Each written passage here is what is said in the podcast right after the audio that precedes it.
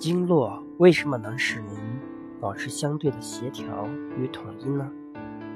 人体的五脏六腑、四肢百合、五官九窍、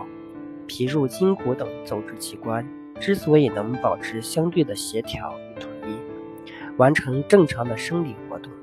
均是依靠经络系统的联络沟通而实现。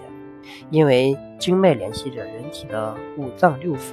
而经脉之间又有。经脉沟通，这种沟通传递着脏腑的信息，并维持着脏腑的平衡。如果经络不通，脏腑之间的功能活动就会失去平衡，久而久之就会导致疾病的发生。故此在《黄帝内经·灵据经别篇》中，夫十二经脉者，人之所以生，病之所以成，人之所以治，病之所以起的记载。要知道，经络阻塞是疾病形成的重要原因，而疾病的痊愈和康复，则是经络畅通的结果。可见，只有保持经络畅通，气血才能正常营运于全身；